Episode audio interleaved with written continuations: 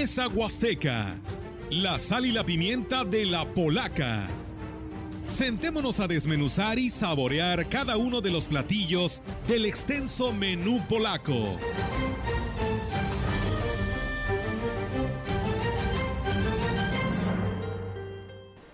Bien amigos, muy buenos días, buenos días a todos ustedes, los saludamos con mucho gusto y le damos la bienvenida a este programa especial de Mesa Huasteca, como todos los sábados. ¿Cómo están chicos? Muy buenos días. Ya regresamos, este, encargados otra vez de energía y lista para estar despotricando este, muchas cosas el día de hoy. Hoy es sábado relajado, sábado Nada personal, por favor. Nada personal. Por favor, no se lo tomen personal, insistimos, nosotros únicamente somos el intermediario de las expresiones que hace la ciudadanía y que con nosotros con mucho gusto aquí les les damos a conocer, sean comentarios a favor o en contra, nosotros los comentamos, a veces nos critica, pero bueno, eso nos ayuda en el enriquecimiento y mejoramiento de nuestras personas. ¿Cómo estás, Víctor? Buenos días. Muy buenos días, eh, Ofelia, Olga, eh, Rogelio, a nuestra amable invitada, la maestra Silvia Edith. Muy buenos días. Y eh, bueno, creo que has, has, dicho una gran verdad, ¿no? Este, esta empresa es un medio de comunicación y lo que hacemos es trasladar las opiniones de quienes amablemente nos escuchan a la ciudadanía, ¿no? Y es nuestra eh, labor fundamental. Así que, pues aquí no hay eh, expresiones de tipo personal y cuando lo llegamos a hacer, como bien lo dices, lo damos a conocer para que la gente norme su criterio. De todas eh, maneras, bienvenidos a este programa Mesa Huasteca y creo que tenemos un, programa muy interesante en este día. Aquí hablamos de todos y con todos, así es que vamos a comenzar. Así es, por supuesto que sí. Y bueno, pues para empezar este espacio de Mesa Huasteca, pues le damos la bienvenida, como siempre, en este programa de todos los sábados a nuestro amigo el Gallito, que ya lo tenemos en la línea, y le damos la bienvenida y lo saludamos y un excelente eh, fin de semana. ¿Cómo estás, Gallito? Muy buenos días. Emocionado, como siempre, como cada fin de semana, de poder platicar con mi amadísima Huasteca Potosina a través de esta mi casa, la gran compañía. Y bueno, pues ahora sí que se, se armó la rebambaramba eh, acá en la capital, pero obviamente, bueno, pues me refiero a la capital como escenario de lo que está ocurriendo al interior de la coalición, de la famosa coalición Sí por San Luis, que en su momento, bueno, firmaron eh, abrazaron, se fotografiaron, cállate la boca, poco faltó para que se pusieran una placa todos juntos, que hasta cantaban aquel religioso, este, aquella religiosa tonalidad de juntos como hermanos, miembros de la iglesia, vamos caminando al encuentro del Señor. entre el Partido Revolucionario Institucional, entre el Partido Acción Nacional, entre el PRD y Conciencia Popular.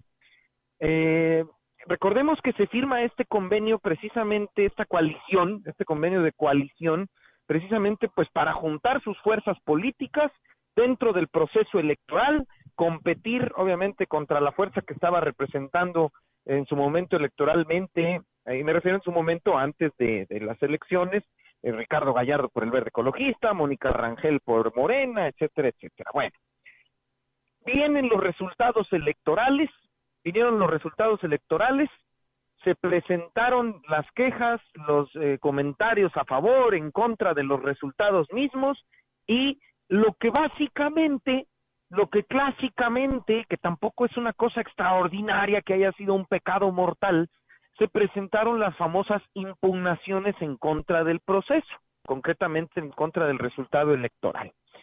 Se presentan las impugnaciones, la primera obviamente ante, ante las instancias locales, firmada por los miembros representantes, en este caso los presidentes de los partidos de los cuatro institutos políticos PRI, PAN, PRD, Conciencia Popular.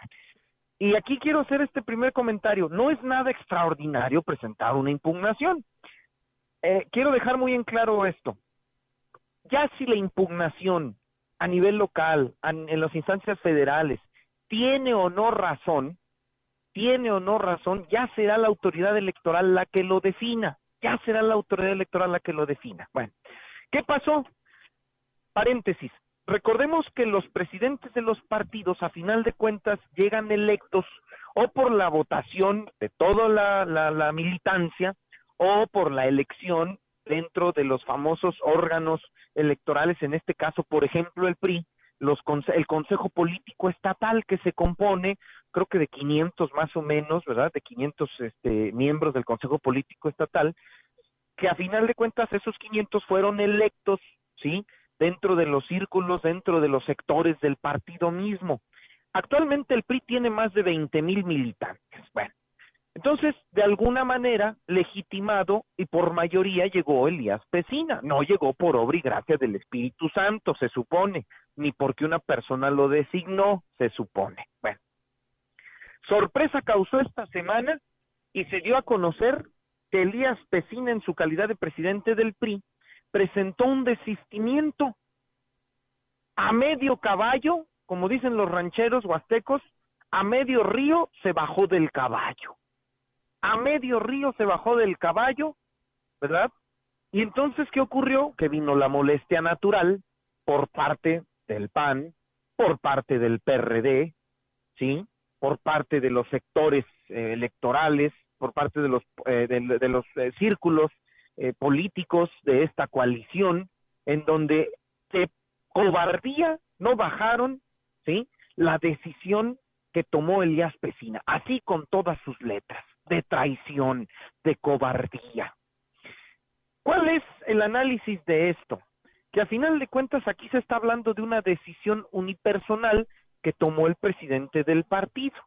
Tan es así, tan es así, que eh, su servidor, como muchos medios, bueno, pues hicimos la pregunta, les repito, no sé si estaba bien o no la, la inconformidad, sino de que dentro de la coalición debía tener un orden en donde todos en donde todos y cada uno de los miembros de la coalición, los cuatro partidos, bueno, pues si, si, si entramos juntos, salimos juntos, mínimo por lealtad, por honra. La pregunta que yo cuestioné en estos días era si algún priista iba a tener cara para salir a reclamarle a Elías Pesina. Nadie salió hasta el jueves que en exclusiva para su servidor y obviamente para esto también mi casa, sí, y lo compartí, el líder de la CTM, Emilio de Jesús Ramírez Guerrero, uno de los bastiones más fuertes del PRI, el sector obrero, fue el que salió a decir esto y se los comparto. En exclusiva fue al único medio, a su servidor, al que me dio esta entrevista. Esto fue lo que dijo. ¿Cuál sería la petición? Estamos pidiendo que se convoque de manera inmediata a la Comisión Política Permanente, se explique a detalle cuáles fueron las causas, cuáles fueron los orígenes y cuál fue el motivo por el cual se presenta un documento retirando el planteamiento de un recurso.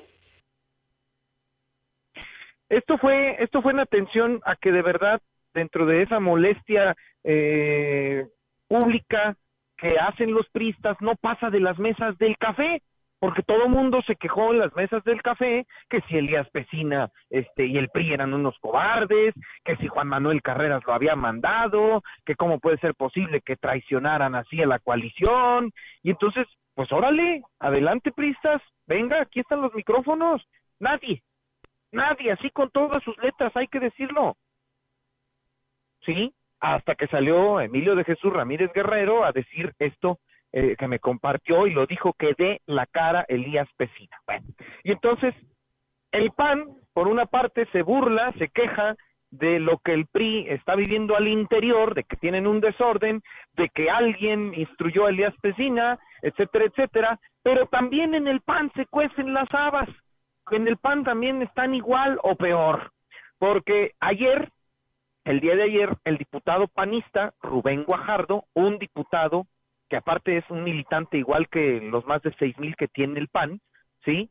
También salió a dar una declaración que yo creo debería dar el presidente Juan Francisco Aguilar, una condicionante, ¿sí? Por parte del PAN para el PRI, así tal cual. Y esto fue lo que dijo Rubén Guajardo ayer aquí en el Congreso local. Elías. No habría otra forma de que el PAN se pudiera sentar a negociar con el PRI si no es con la renuncia de Elías Pesina. Entonces hay ruptura entre Claro que hay ruptura, digo, pues O sea, querido amigo Elías Pesina, dicen los panistas que si no renuncias al PRI, se acabó el amor, como dice José José. ¿Que esto no le debe de decir el presidente del PAN? ya en atención a alguna decisión que se haya tomado al interior del PAN mismo, de los órganos de gobierno del PAN, o es un panista más, en este caso Rubén Guajardo, el que se toma atribuciones y dice que renuncie si no nos seguimos. O sea, a final de cuentas, los partidos políticos en San Luis Potosí, fuera del drama al interior que están viviendo en el PRI o en el PAN, ¿sí? Nos damos cuenta que el desorden también está a la orden del día. Repito, no sé si la impugnación tenga o no razón y fundamento jurídico, lo decidirán las autoridades, pero yo sí lo dije y lo vuelvo a reiterar. Señores del PRI, eso que hicieron no se hace. Pues creo, mi estimado Gallito, que independientemente de todo lo que nos acabas de exponer con tanta puntualidad, pues estamos siendo testigos de un episodio más de esta política eh, mexicana tan sui generis, ¿no? Tan, tan, tan así, ¿no? Tan eh, peculiar. Tan, tan, tan, em, tan superficial, tan cafetera, tan este convenenciera, tan falsa, tan hipócrita, tan este eh, turbia, en donde los acuerdos, quién sabe cuáles hayan sido, pero nos damos cuenta, bueno, pues que no se puede, no se puede confiar en ellos. Ahora, vuelves a lo mismo y tienen razón, este, en, la dirigencia nacional, según tengo entendido, están muy molestos por esta decisión, porque precisamente, y se me olvidó comentarlo, el día que Alejandro Moreno, presidente nacional del Tricolor, que Jesús Zambrano, presidente nacional del PRD, que Marco Cortés, presidente nacional del PAN, estaban en Washington ante la Organización de Estados Americanos presentando denuncias en contra del proceso electoral en todo el país, incluido México, ese mismo día se da a conocer esta carta que presentó el PRI diciéndoles, señores panistas, pues ahí se ven, yo ya me voy, este, y me bajo del caballo a mitad del río. Hombre, hay que tener un poquito, hasta un poquito de, de, de, de decencia, de honor. La forma es fondo, sin duda alguna, Gallito. Completamente, completamente. Y en política nada es casualidad, ¿eh? Nada es casualidad. Ahí está el llamado, y ahí está el llamado para Elías Pesina como presidente del PRI, que le dice Emilio de Jesús Ramírez Guerrero, líder de la CTM, que dé la cara y que explique de manera urgente los motivos para esta decisión.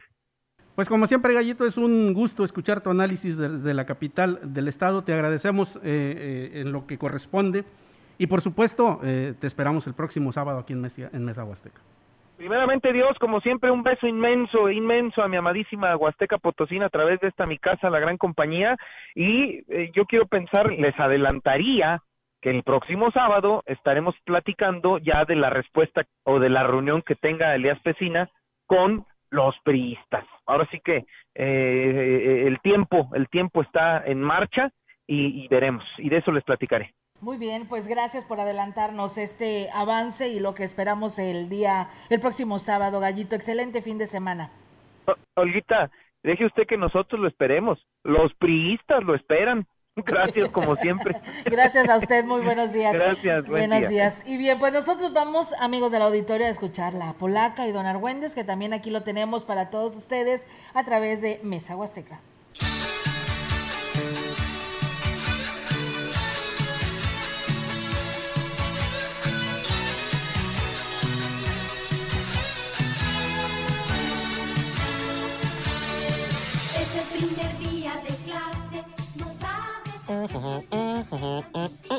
Listo, doña Polaca. Ya acabamos el curso de inducción a las próximas autoridades eleitas y ya les apliqué los exámenes para ver si les quedó claro el curso rápido de cómo ser un buen servidor público y no morir en el intento. Hmm, pero sí me preocupa que nos vayan a reprobar. Ya estamos a un mes de tomar protesta y todavía hay muchas dudas. ¿Qué vamos a hacer? Ay, don Argüendes, tampoco, ¿eh? No es para tanto. Pues claro que no saben, hombre. ¿No ve que son los de paquete? Ay, mire, pero no se preocupe. Estos cursos son precisamente como las clases en línea, ¿verdad? O sea, nadie puede reprobar. Y pues ya van a ir aprendiendo, hombre, sobre la marcha. Denles chance. Tampoco sea así tan exigente, ¿verdad? Ay, ay, pues sí, doña Polaca, pero sí es muy importante que vayan bien preparaditos. No la vayan a regar. Mire, ya no estamos para estar experimentando se lleva uno cada sorpresita. Ya ve cómo nos fue en Ciudad Baches. Ay, ya ni me acuerdo, don Argüendes. Por eso es muy importante que los próximos funcionarios las que diré bien clarito, que independientemente de que no haya recursos suficientes, ¿verdad? Porque no hay, pues lo que sí tienen que hacer, pues es ser sensibles, ¿verdad? Y pues prestarle atención a la ciudadanía. ¿Qué es eso de tenerlos ahí esperando? No, hay que atenderlos, ¿eh? Porque, ay, qué feo se siente de veras que te tengan ahí como su taruga. No, sí, eso sí, para que vea. Es algo de lo que yo me encargué personalmente, doña Polaca. De darles el curso práctico de aquí se viene a trabajar y no hacerse pato. Solo espero que les haya quedado claro, porque de esos están llenos todos los ayuntamientos. Ay, ¿sabe casi lo que espero, don Argüendes? Es que les haya quedado así bien entendido, ¿verdad? El concepto de la corrupción. Porque luego, luego, hombre, se andan haciendo así como que se confunden, ¿verdad? Y como que no lo sabían y como que no lo entendieron. Pero bien que saben lo que se llevan en la bolsa. Ay, en fin, ya dije que no me iba a enojar hoy, hombre. Vamos a tener paciencia, mire. Todo tranquis, ¿eh? Todo tranquis. Hay que darles el beneficio de la duda. Van pocos días de estar en cuarentena y ya quiero que entren los niños a la escuela. Yo no sé cómo Bueno, entonces apúrele a revisarles exámenes para entregarles sus estrellitas o sus orejotas de burro a las próximas autoridades. Se nos hace tarde, doña Polaca. Acuérdese que somos de la comisión encargada de verificar la limpieza de las escuelas. Ya ve que el lunes regresan a clases y tenemos que llevar el detergente y el fabuloso para desinfectar para que queden rechinando de limpias las aulas y les hagamos puchihuacala al coronavirus. Ay, don Argüendes. Francamente, yo sí soy de los que piensa, pues que no debemos regresar todavía a las clases, ¿eh? Imagínese donde nos dé a todos en conjunto, ¿verdad? El coronavirus. Uno como quiera. Ya vivió y pues ya le dimos vuelo a la hilacha. Pero ¿y las criaturas? Ay, no. ¿A quién le vamos a echar la culpa si se enferman? Ay, sí, doña Polaca. Esto va a ser un desgarriate, porque nadie se quiere hacer responsable. Figúrese nomás que hay maestros que dicen, sí, sí, sí, sí, vuelvo, y otros que dicen, no, mejor no, no, que mejor nos esperemos otro ratito. Y pues uno ya no sabe ni para dónde hacerse. Que es que sí, porque las clases en línea no funcionaron. Que es que porque sí debemos reactivar el comercio. Ay, no.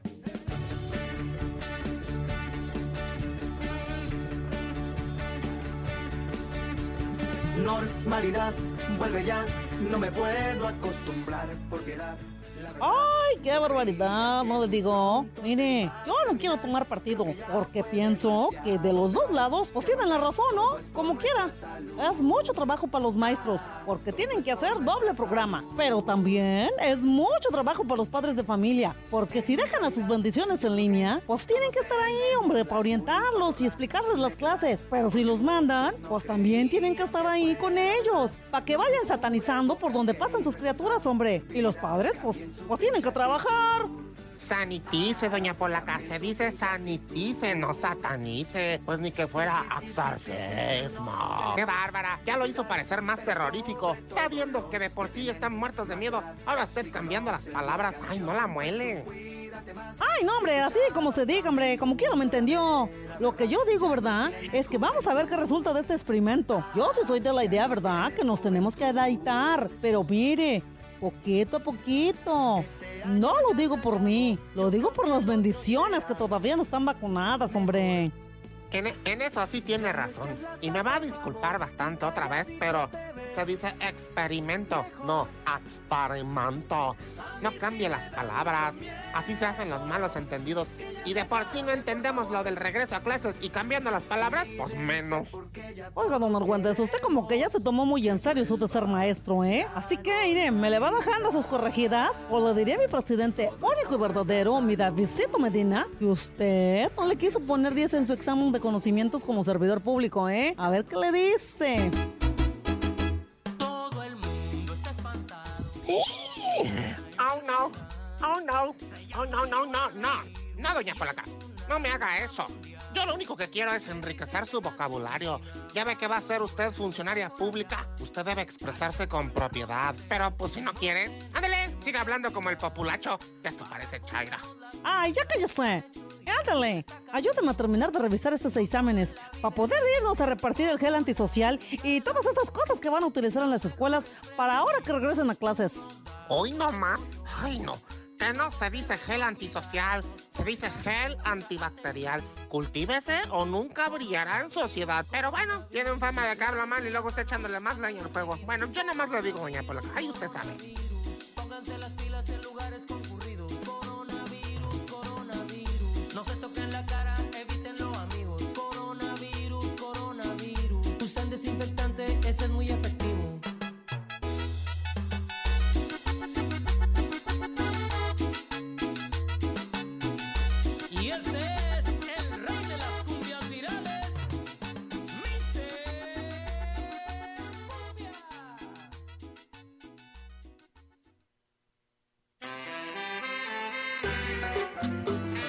gran compañía en la puerta grande de la Huasteca Potosina.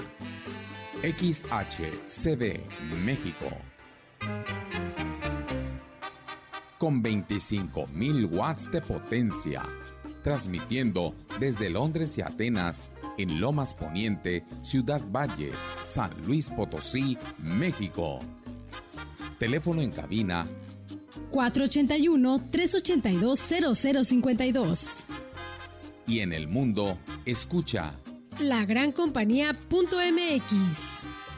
la diferencia de escuchar radio. XHCB 98.1 FM.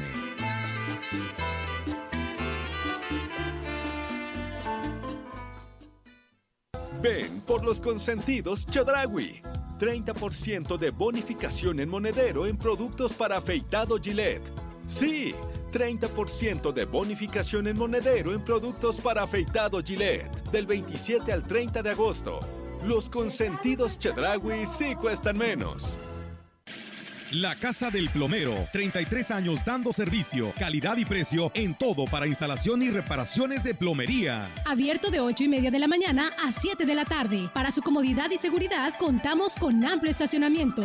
La Casa del Plomero no tiene sucursales. Visítenos en Zaragoza 729 a un lado del INE, aquí en Ciudad Valles.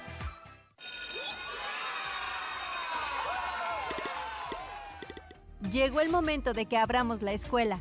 Y para aprender sobre el cuidado y la importancia de la salud mental propia y de la comunidad escolar en situaciones de emergencia, la plataforma CLIMS y la SEP brindan cursos de apoyo socioemocional en línea. Inscríbete en la página https diagonal. Porque es un lugar seguro, abramos la escuela. Gobierno de México.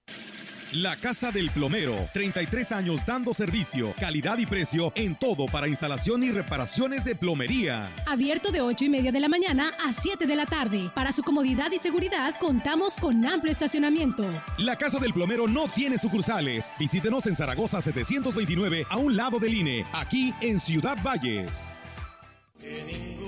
Señor Jesucristo, socorre a nuestras familias, especialmente aquellas que pasan pruebas y dificultades, las afectadas por la pérdida de valores y la falta de amor. Amén. La coordinación de la Comisión de Pastoral Familiar y Vida y Monseñor Roberto Jenny García se complacen en hacerles una cordial invitación al retiro familiar que se llevará a cabo el próximo 29 de agosto. Celebremos a la familia, Santuario de Vida, Escuela de Valores e Iglesia Doméstica en este año 2021, dedicado a San José y a la familia. Vivamos esta experiencia de manera virtual de 9 a 12 horas. Síguenos en las páginas de Catedral y Diócesis de Ciudad Valles. La familia es un tesoro que se aprecia y se cuida.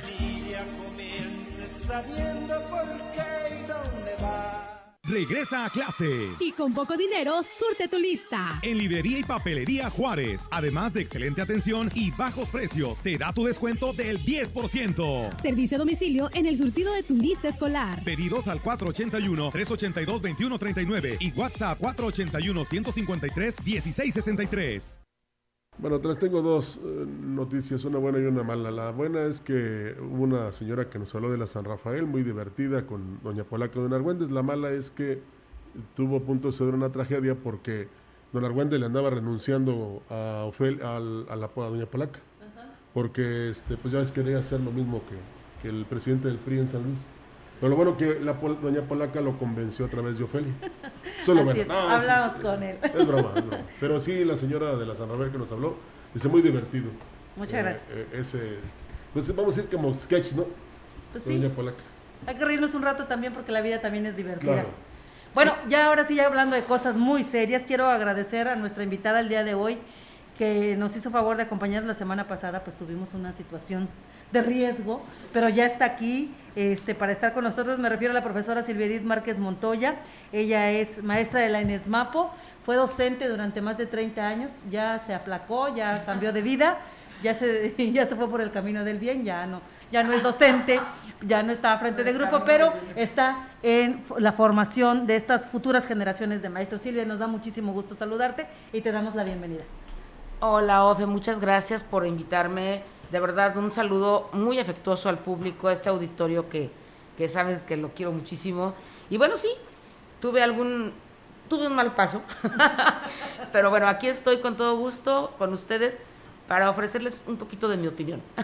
Así es, el tema que hoy vamos a abordar es cuando es eh, la pregunta eh, si los maestros están preparados para el regreso a clases. Eminentemente, digo, inevitablemente el próximo lunes estaremos, eh, los maestros en su caso particular, estarán teniendo clases presenciales. Mira, yo quiero comentar algo que me escucha todo el auditorio. Los maestros siempre estamos preparados para regresar virtual, presencial, de la manera que tú quieras.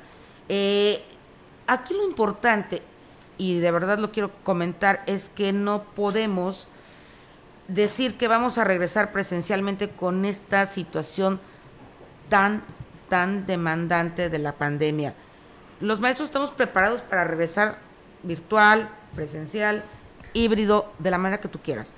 Pero las condiciones son las que no son las propias para regresar presencialmente. ¿Qué les ha dicho el sindicato? Porque aquí les hemos preguntado una y otra vez y no hemos encontrado respuesta, Silvia. Nada más hablan de que los maestros deben de ser profesionales, que los maestros este, tuvieron todo un año para prepararse, que los maestros este, tienen que ser, eh, cumplirle lo que marca el patrón, que en este caso es la Secretaría, que, eh, eh, y, lo que marca el presidente de la República, que deben de ser pues una actividad pues extraordinariamente importante y se tienen que ir a las aulas ahí tengo de verdad mi situación un poquito adversa a lo que a lo que está diciendo nuestro sindicato. El sindicato debe de, salvaguardar la integridad de los maestros, sí, de los alumnos, de los padres, de todo el mundo. Y realmente están siguiendo un patrón que no es correcto porque es muy fácil decir desde, insisto, desde el DF, desde la Presidencia de la República, desde San Luis Potosí, todos a clases. A ver, ¿ya viste cómo están las escuelas?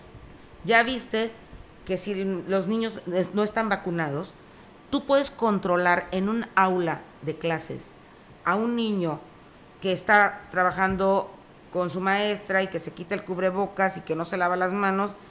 Bueno, a lo que voy, me preguntaste del sindicato.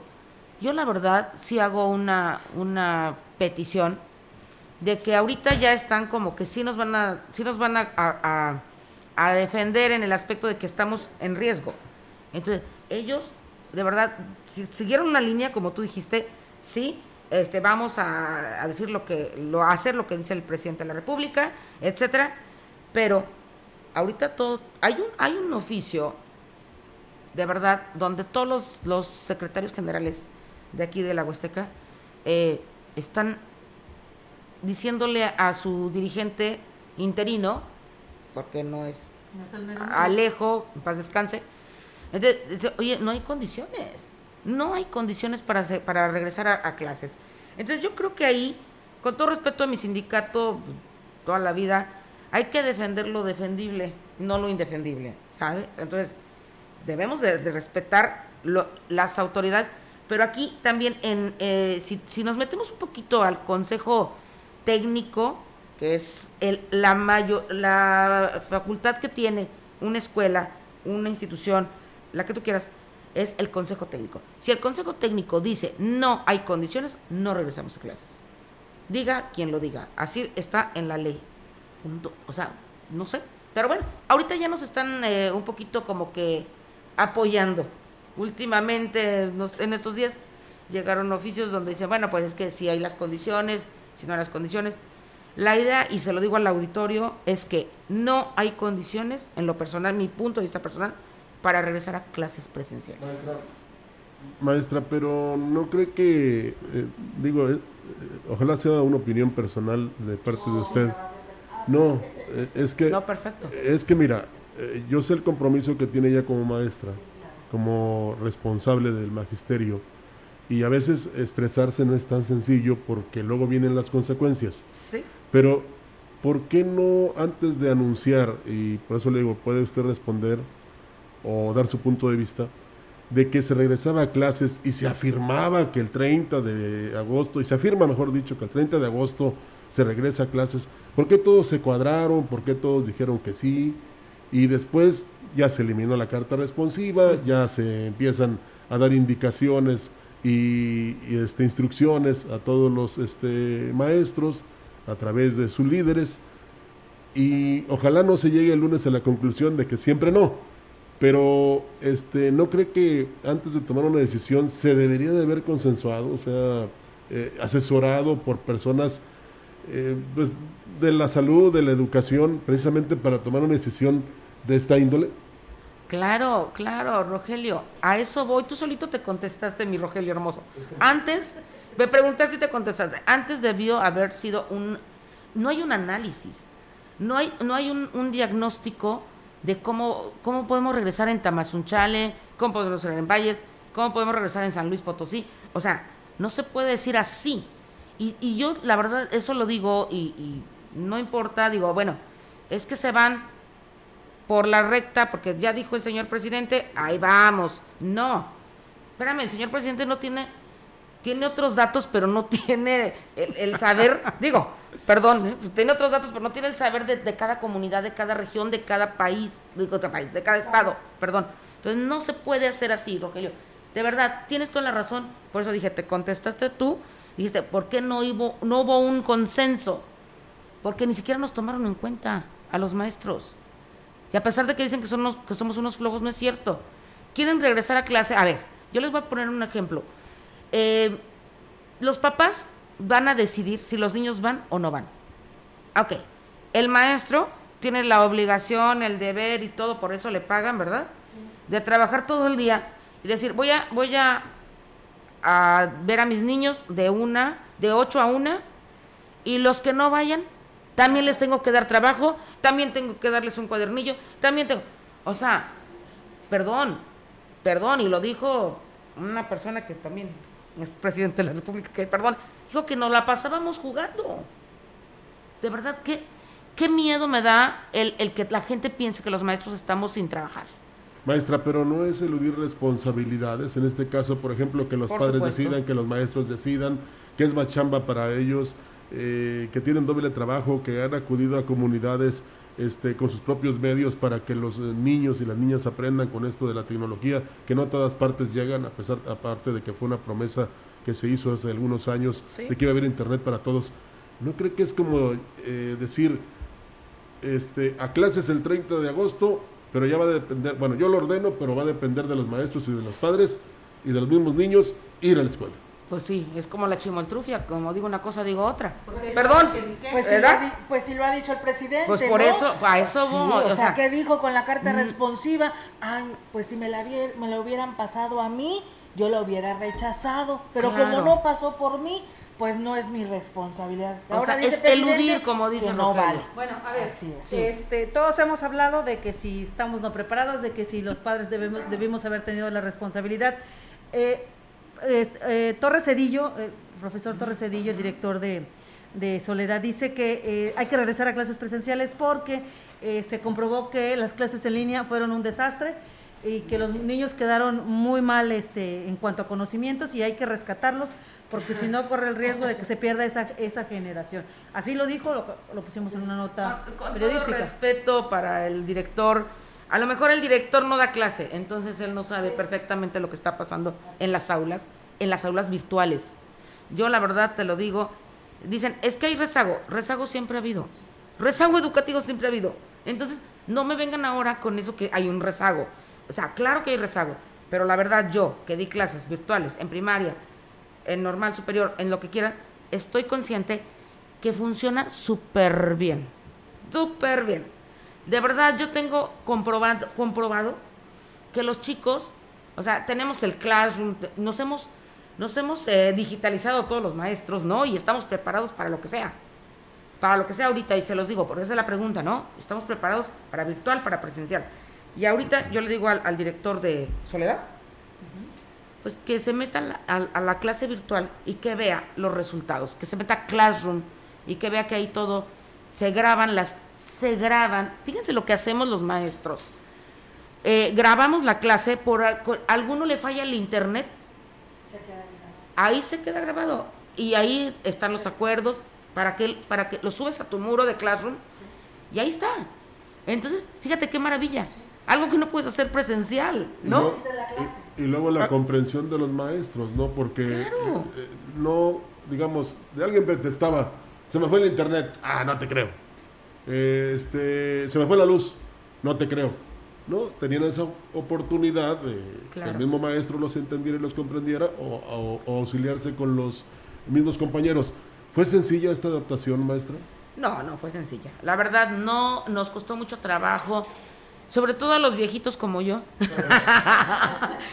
que de verdad, digo, no, no crecimos con, los medios de las redes, lo, digital, todo este rollo, pero, pero estamos, estamos preparándonos día con día y estamos avanzando más. La verdad, para mí, la pandemia ha sido un gran aprendizaje. Como magisterio, ha sido un gran aprendizaje para los niños, para los maestros, para los padres de familia, para todo el mundo, ¿eh? O sea, yo no lo veo tan... Digo, estamos sufriendo, por supuesto que sí. No es lo mismo interactuar con el chico en clase, preguntarle, a veces yo les digo, Lobo, ¿estás ahí? Porque no prenden la cámara? ¿Verdad? Entonces, eso sí batalla.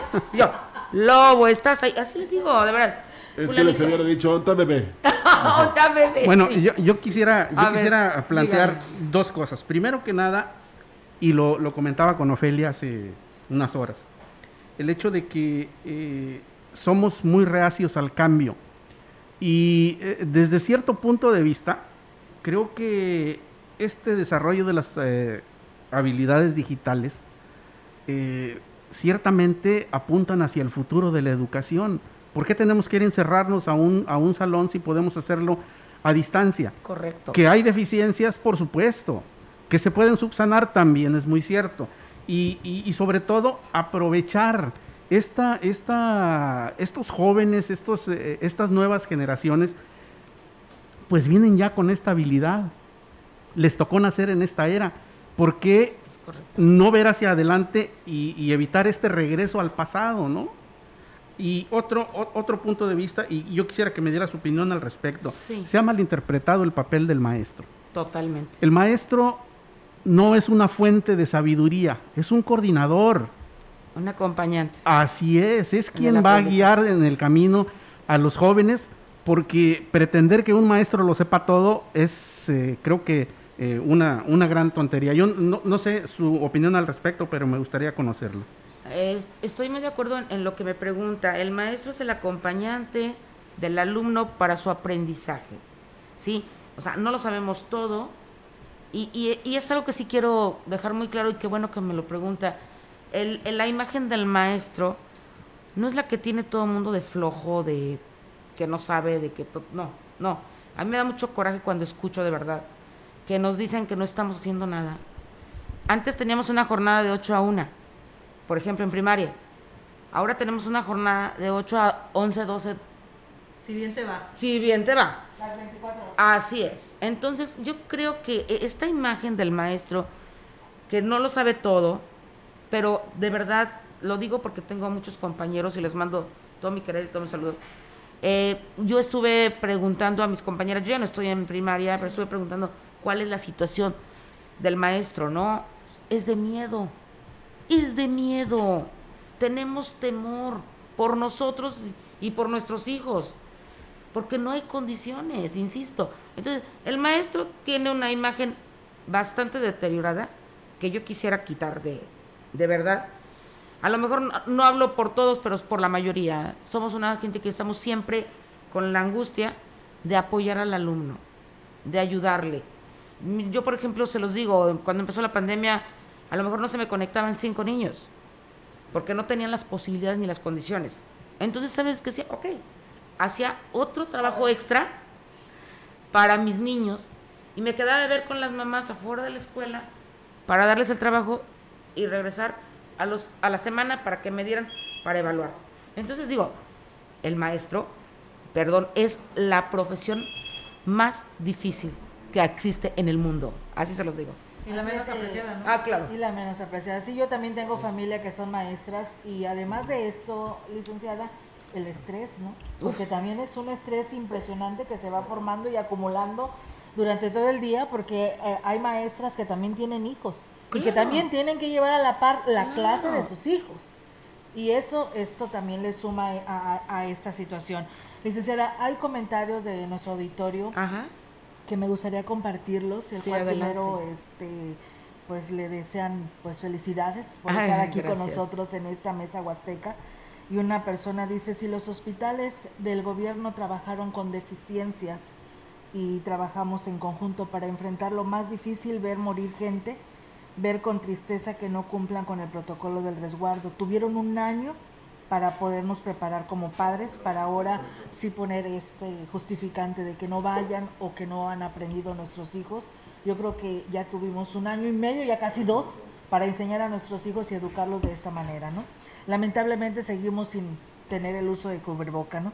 Armando Álvarez dice varios aristas en este tema, muy interesante la opinión, las autoridades detrás del escritorio no tienen ni idea de la forma de cómo están las aulas, los lugares difíciles de acceso, de acceso y el transporte público, por decir algunas cosas Claro. con la educación. Claro. En, en las aulas, ni- en las escuelas ni siquiera hay agua, no hay luz. ¿Cómo vamos a regresar? En mi escuela, ex, ex- ex escuela, perdón, primaria, no digo cuál, pero hay dos lavabos para 200 niños. ¿Cómo le vas a hacer para que se laven a cada rato las manos? O sea, no hay condiciones. Estoy de acuerdo con lo que, con lo que comentan. De verdad, eh, a lo mejor ahorita como ya estoy jubilada ya puedo decir muchas cosas. Bueno, pero esto no le exenta, maestra, de, Sí. de- de responder. Mire, hay un- una persona que nos llamó del, del auditorio, Ajá. o sea, un radio escucha, dice que si están de acuerdo, a mí se me hace algo que no está bien, pero bueno, Bueno. esa es mi opinión muy personal, así le puedo decir. Este, si están de acuerdo ustedes, como lo hacen los ambulantes, como lo hacemos quizás nosotros que venimos aquí a la estación, de acudir a las aulas escolares y desde ahí impartir la cátedra. O sea, a mí le digo que a mí se me hace muy increíble porque, porque, lo que, Sí. y- y, eh, porque ellos... ¿Y esta dónde está el dice- internet? Esta persona nos dice que, como- que algunos escuela. están muy cómodos y que no cumplen con su trabajo. Yo pienso No que cuando usted imparte la clase, ahí queda registrado en la computadora y a usted le piden un, un- Claro. un, este, ¿cómo le podría decir? Una un resumen, un la evidencia- un la resultado. evidencia, claro. No, digo, bueno, ¿cómo podemos acudir a la escuela? ¿Y cómo vamos a impartir si los niños no van por vía virtual? ¿Dónde está el internet? ¿Tenemos internet en todas las escuelas? No es cierto. En ninguna, creo. Pero además a mí me llamó mucho la atención lo que usted señaló y lo que usted puntualizó al principio, que los maestros están preparados. Obviamente que están preparados. Y parte de esa preparación consiste en decir, no se puede regresar. Claro. Por supuesto que, que- que también es parte, es una alternativa, ¿sí? Por. Porque eh, y ya lo vemos, y como dice el, el- el auditorio, son muchas aristas, son muchas eh, circunstancias las que tienen que tomarse en cuenta para tomar una decisión eh, que no solo eh, repercute en la educación de los pequeños, es la vida propia de ellos la que está en riesgo, así Exacto. que tiene que ser muy cuidadoso el padre de familia para, para este, eh, tomar esta, esta decisión, aunque el señor presidente haya dicho que hay que regresar a clases. Es que lo que al señor presidente se le olvidó es mandar el recurso necesario para abastecer a las escuelas de todas las situaciones que necesitan para poder funcionar, empezando por la rehabilitación de todas ellas y continuando con todo este recurso que se tendrá que gastar para tener eh, limpia, desinfectada la institución y que los niños tengan ahí en la escuela y que lleguen a la escuela y que la la escuela les abastezca del cubrebocas. Sí, la del verdad gel que sí está- antibacterial. Está, muy complicado, decían a nivel nacional, estatal, 480 escuelas que sin agua y sin energía eléctrica a estas alturas, o sea, ya el lunes entran a clases presenciales. ¿Qué y a dijo el titular de la. CEGE? Oiga, ¿y el recurso? No, pues eso es cuestión de los padres de familia. De los padres Y de va a ser cuestión de los padres de familia, el que vayas, le limpies el espacio a tu hijo, dijo doña Polaca, le... le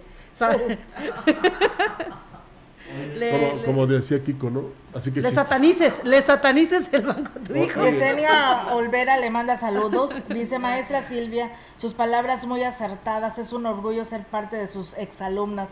Un saludo, dice para. Y también de- hablan de la colonia Santa Rosa, la felicitan maestra. A ver, Silvia, tú eres formadora de las nuevas generaciones en la ENESMAPO.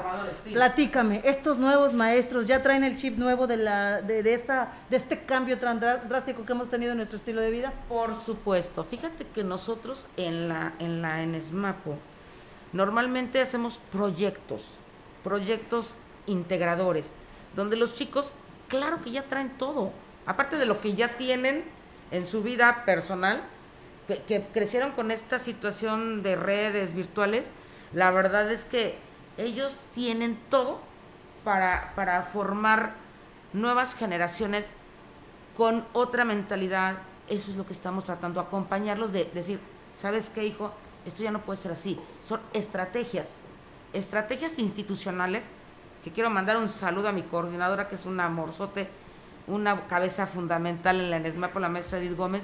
Eh, ella nos trae, pero así, todos siempre con cursos, con eh, actualización, y los chicos están preparados para todo. Yo quisiera de verdad que mis niños ya fueran a aplicar sus prácticas profesionales, quisiera, presenciales, porque no es lo mismo hacer un, un proyecto integrador en, ma- de manera virtual a que lo apliques con los niños, ¿no? Eh, ahí sí debo decir, ojalá, de verdad yo pido mucho a Dios que esta pandemia termine o por lo menos se normalice para que mis chicos puedan ir a las aulas y generar esos ambientes de aprendizaje que están preparados para hacerlo.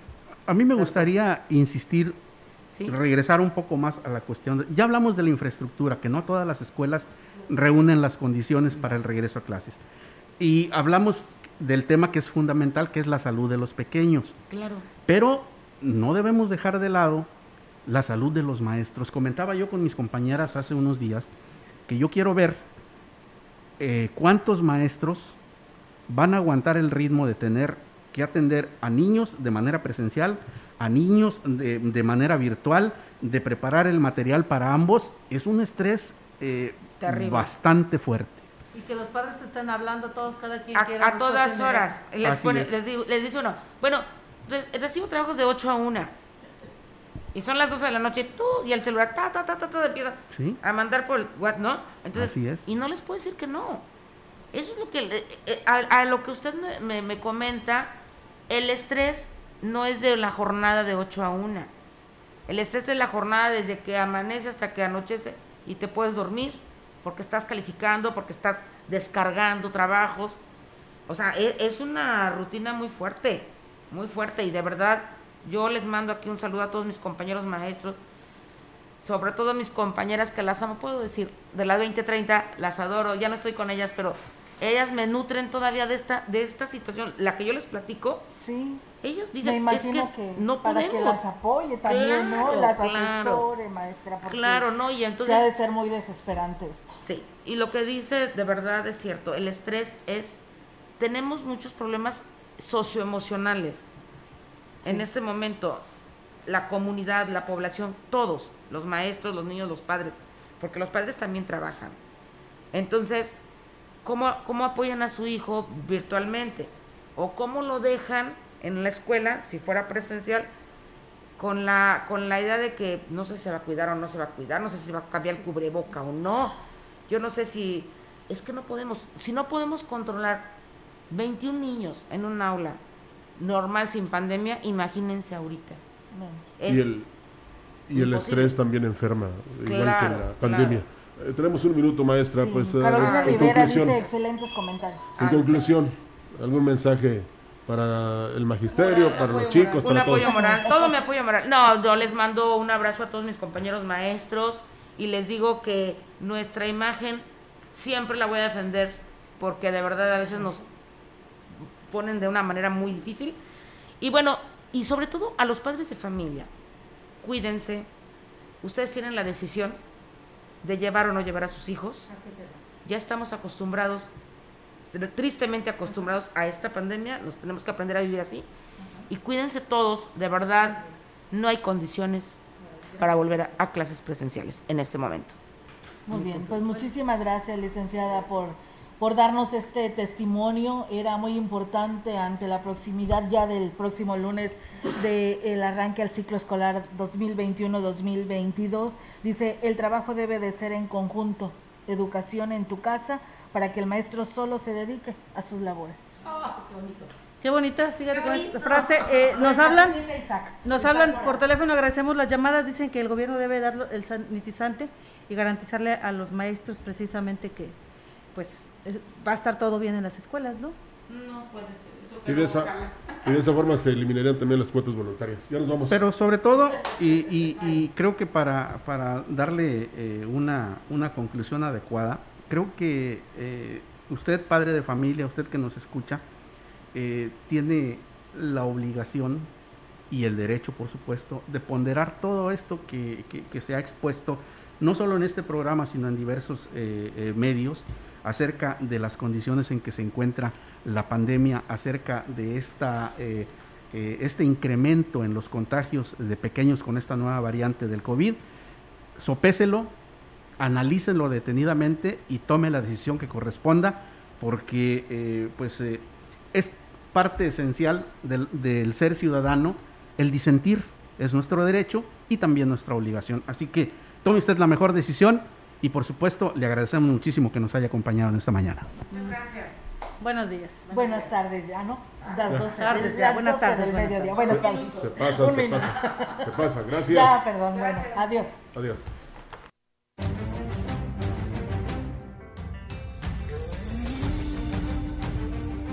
Esto fue Mesa Huasteca.